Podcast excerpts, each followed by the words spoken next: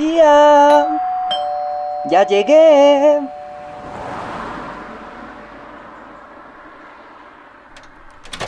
¿Qué hubo, Lauto? Siente ya le traigo un tintico. ¿Cómo me le fue mijo en esas clases? Cuénteme.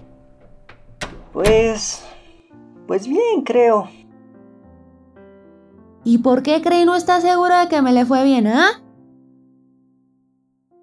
No sé. Hoy la profesora Luzma nos habló acerca de los recicladores y cómo nos ayudan. En fin, cosas sin importancia. ¿Cómo así que sin importancia? Este chino malcriado es que no sabe lo importante que son los recicladores. Vea. Y me hizo romper un plato. A ver, siéntese. Siéntese allí y busque en ese cacharro. Esto, el celular, en un canal de YouTube que se llama... um, ah, e- es ese canal que yo veo que informa. ¿El pre, preca- precavido? ¿El precursor? Esa vaina, búsquelo ahí y vea el video de los recicladores que hicieron esos e- ecocéntricos que son. Véalo mientras voy y le termino de hacer el cafecito, ¿listo? Listo.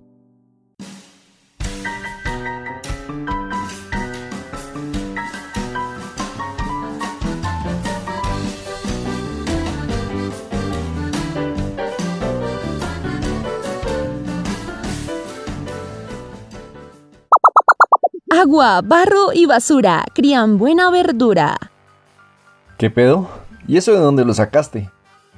Lo reciclé de internet. Qué chiste más verde. Bueno, ya, basta de distracciones. ¿De qué hablaremos el día de hoy? Hmm. Te propongo que hablemos de papeles importantes en nuestra sociedad que están infravalorados. No, mejor hablemos de la lucha de la clase baja por una vida más digna. Mm, ¿Y qué tal si mejor hablamos de la importancia del reciclaje? Ay, ya sé. ¿Sabes quiénes son personas infravaloradas, luchan por una vida digna y colaboran con el reciclaje? ¡Los recicladores! Me parece una buena idea. Entonces comencemos con ecocéntricos.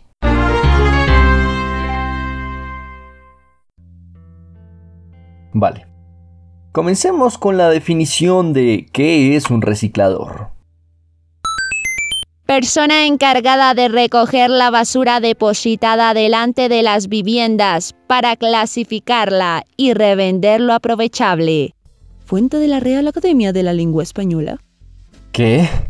¿En serio esa es la definición de la Real Academia Española? Así es. Con esa definición no me es extraño que tantas personas vean a los recicladores como cualquier cosa. Sí, la verdad es triste y pobre esta definición, aunque te tengo otra definición que de seguro está más aterrizada. A ver, narradora, por favor. Reciclador o reciclador de base, llamado también recuperador primario, es un trabajador que realiza el oficio de recolectar, seleccionar, recuperar, transformar, comercializar y reutilizar los residuos sólidos. Fuente de la queridísima Wikipedia. Hmm, suena muchísimo mejor. Total, y fíjate que me hiciste acordar de un gran artículo que habla acerca de los recicladores en Bogotá. ¿Cómo se titula?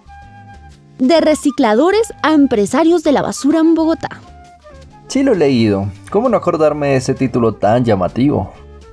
Sí, y el artículo en sí también es muy interesante. Es más, si desean consultarlo en la descripción se encontrarán todas las fuentes con las que realizamos este podcast. Me parece fenomenal. Entonces, hablemos del artículo en cuestión. Bueno, básicamente en él se habla sobre la tarifa de aprovechamiento que reciben los recicladores, la cual depende de la cantidad de material acopiado por estos. ¿Y de dónde sale este dinero? Déjame adivinar. Pues de su bolsillo y del mío. Claro, esta tarifa sale de los impuestos de la factura de aseo pagada por los habitantes de Bogotá, la cual es en promedio de 21 mil pesos. Hay que aclarar que esto no lleva toda la vida y claro, este proceso de formalización se empezó a dar desde el 2013.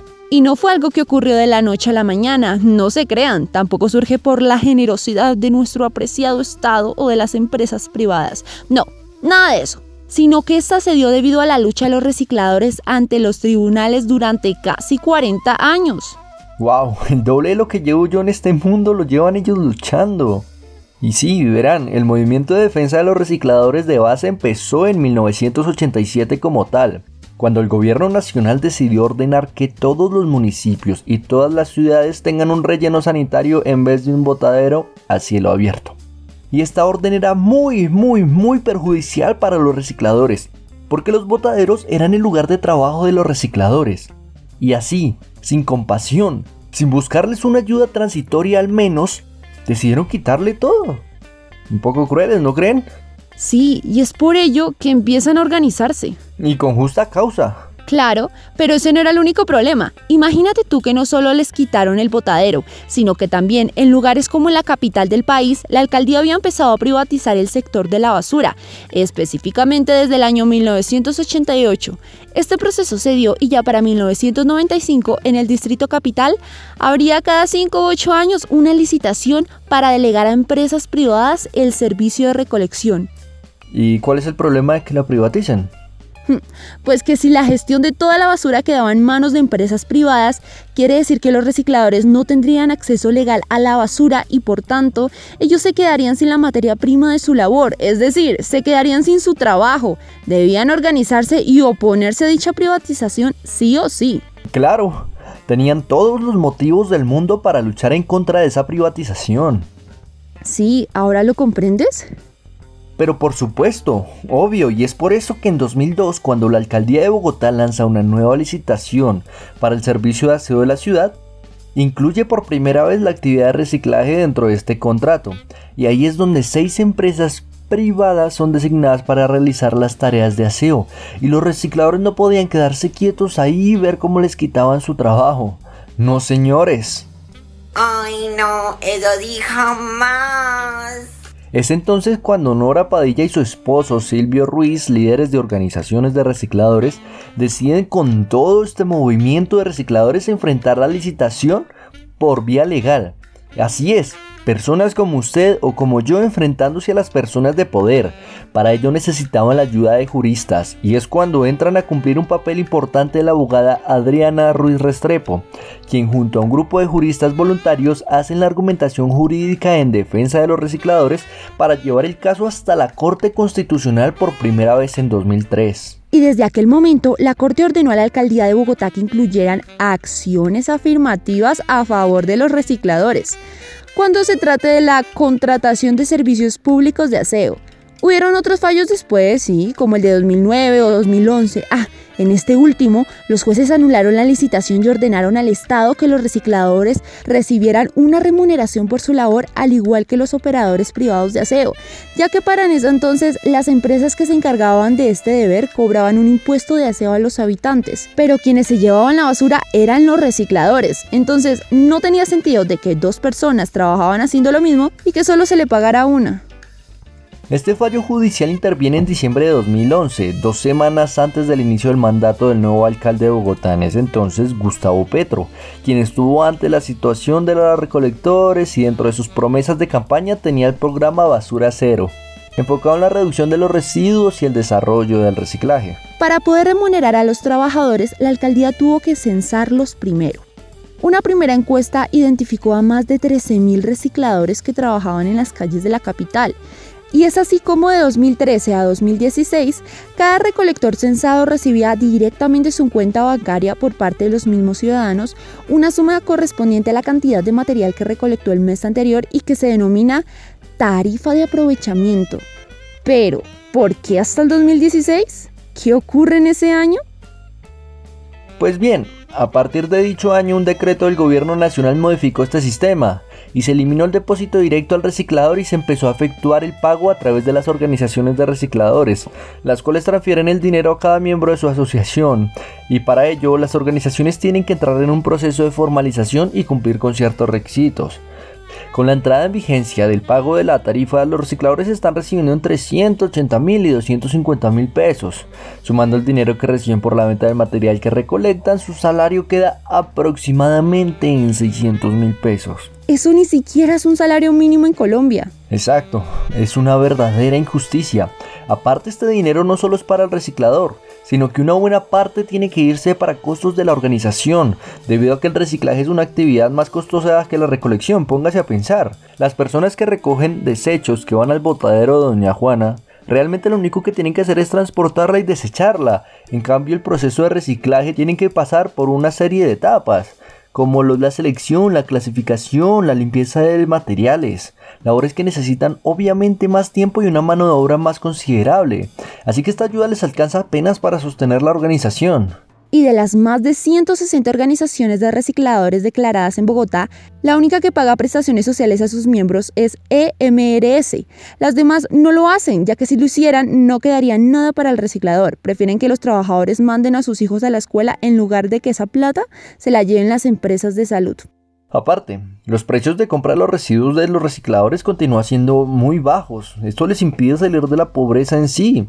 No es una verdadera formalización, no hay un contrato de por medio y el reciclador no tiene salud, no tiene un salario mínimo y ni siquiera tiene seguridad.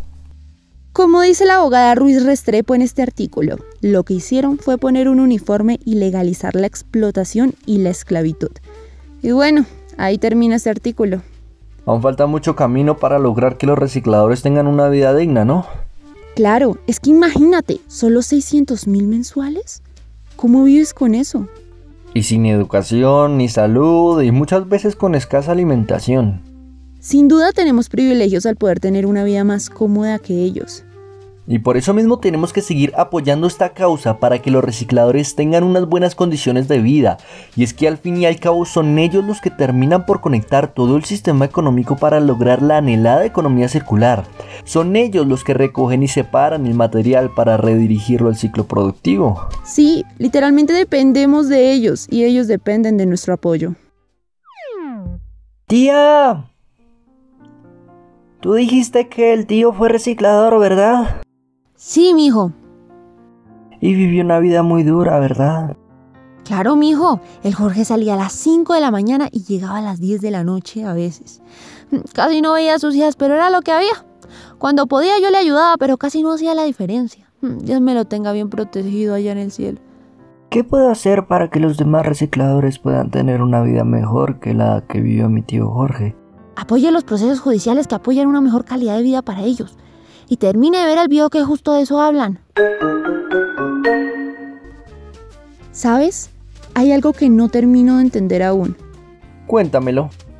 El dinero de la tarifa de aprovechamiento, ¿de dónde sale? O sea, sí, sale el impuesto de aseo que todos los colombianos pagamos en el recibo del acueducto, pero ¿este dinero fue algo extra que tuvieron que recaudar o sencillamente cogieron un porcentaje de lo que ya se pagaba y lo destinaron a los recicladores? El dinero que se da para los recicladores recogido del impuesto de aseo fue algo que se sumó a la factura desde el 2016. Con la resolución 751 del CRA fue un incremento del 30% de la cuota de aseo. Eso quiere decir que si usted pagaba 20 mil pesos, a partir de que salió la resolución debería pagar 26 mil. Ah, ok. Y ese 30% extra es el que va para los recicladores, ¿verdad?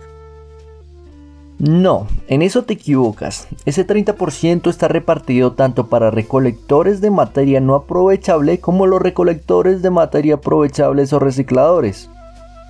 Para los primeros, un 18,6% de ese 30%. Y para los segundos, un 11,4%. Vaya, qué proceso de formalización tan poco eficiente. Sí, y en fin, pues hay muchas cosas por las cuales luchar y a lo cual darle mucho empeño y esfuerzo. Y actualmente se están buscando muchas soluciones, pero necesitamos que se materialicen. Exacto, así que no se olvide de participar activamente como ciudadano en los procesos para la inclusión de los recicladores a una vida más digna. Porque recuerde, ellos son seres humanos que merecen eso y sobre todo un gran respeto por parte de nosotros.